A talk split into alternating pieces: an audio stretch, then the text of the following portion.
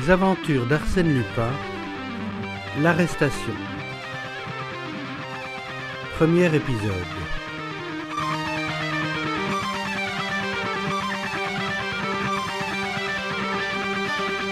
L'étrange voyage. Il avait si bien commencé cependant. Pour ma part, je n'en fus jamais qui s'annonça sous de plus heureux auspices. La Provence est un transatlantique rapide, confortable, commandé par le plus affable des hommes. La société la plus choisie s'y trouvait réunie. Des relations se formaient, des divertissements s'organisaient.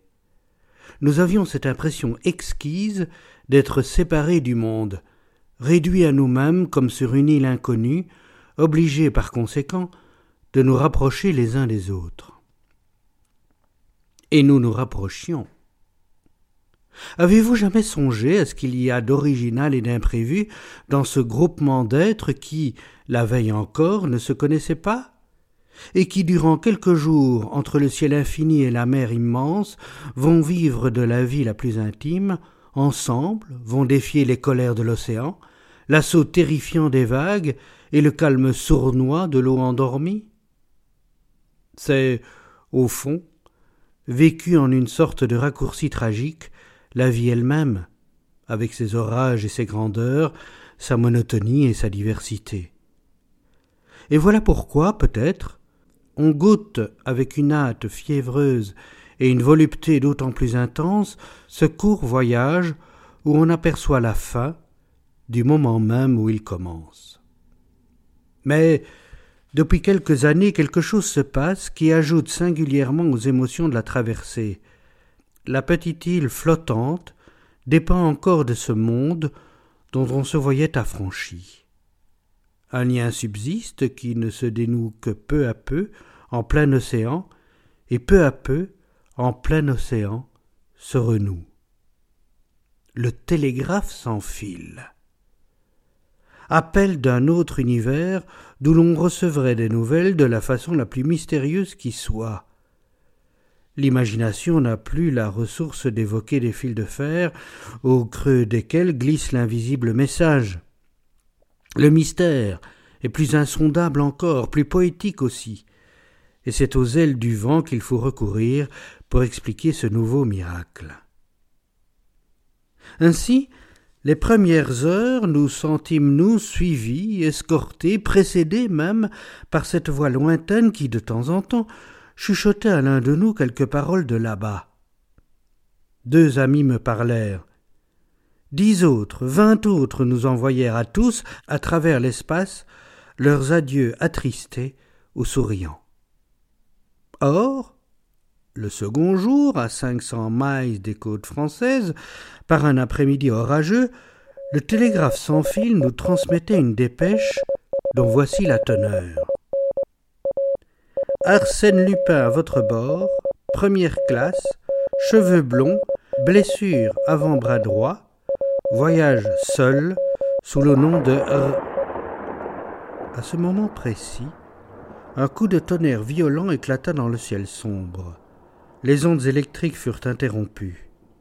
Le reste de la dépêche ne nous parvint pas. Du nom sous lequel se cachait Arsène Lupin, on ne sut que l'initiale.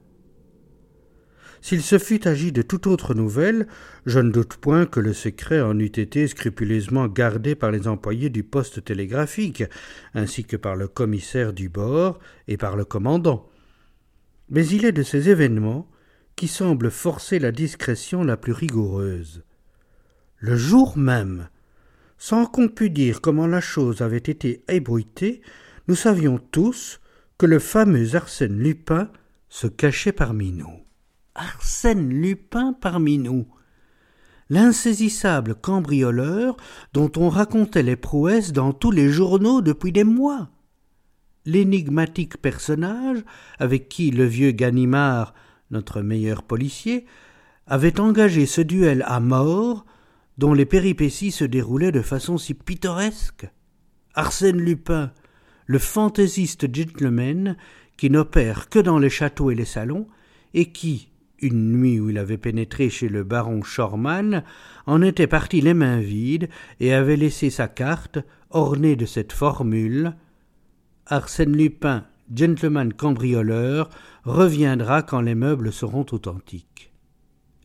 Arsène Lupin, l'homme aux mille déguisements, tour à tour chauffeur, ténor, bookmaker, fille de famille, adolescent, vieillard, commis voyageur marseillais, médecin russe, torero espagnol.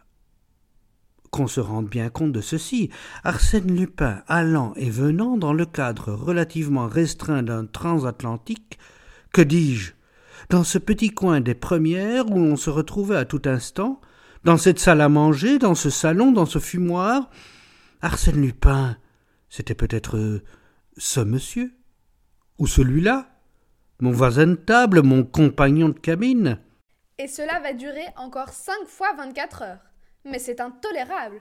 J'espère bien qu'on va l'arrêter. s'écria le lendemain Miss Nelly Inderdown. Et s'adressant à moi, Voyons-vous, monsieur d'Andrézy, qui êtes déjà au mieux avec le commandant, vous ne savez rien? J'aurais bien voulu savoir quelque chose pour plaire à Miss Nelly. C'était une de ces magnifiques créatures qui, partout où elles sont, occupent aussitôt la place la plus en vue. Leur beauté autant que leur fortune éblouit. Elles ont une cour, des fervents, des enthousiastes. Élevée à Paris par une mère française, elle rejoignait son père, le richissime Underdown de Chicago. Une de ses amies, Lady Girland, l'accompagnait. Dès la première heure, j'avais posé ma candidature de flirt, mais dans l'intimité rapide du voyage, tout de suite, son charme m'avait troublé et je me sentais un peu trop ému pour un flirt quand ses grands yeux noirs rencontraient les miens. Cependant, elle accueillait mes hommages avec une certaine faveur. Elle daignait rire de mes bons mots et s'intéresser à mes anecdotes. Une vague sympathie semblait répondre à l'empressement que je lui témoignais. Un seul rival, peut-être, m'eût inquiété, un assez beau garçon, élégant, réservé, dont elle paraissait quelquefois préférer l'humeur taciturne à mes façons plus en dehors de Parisien. Il faisait justement partie du groupe d'admirateurs qui entourait Miss Nelly lorsqu'elle m'interrogea. Nous étions sur le pont, agréablement installés dans des rocking chairs. L'orage de la veille avait éclairci le ciel. L'heure était délicieuse. Je ne sais rien de précis, mademoiselle, mais est-il impossible de conduire nous-mêmes notre enquête? Tout aussi bien que le ferait le vieux Ganimard, l'ennemi personnel d'Arsène Lupin Oh oh, vous vous avancez beaucoup. Et quoi donc? Le problème est si compliqué? Très compliqué.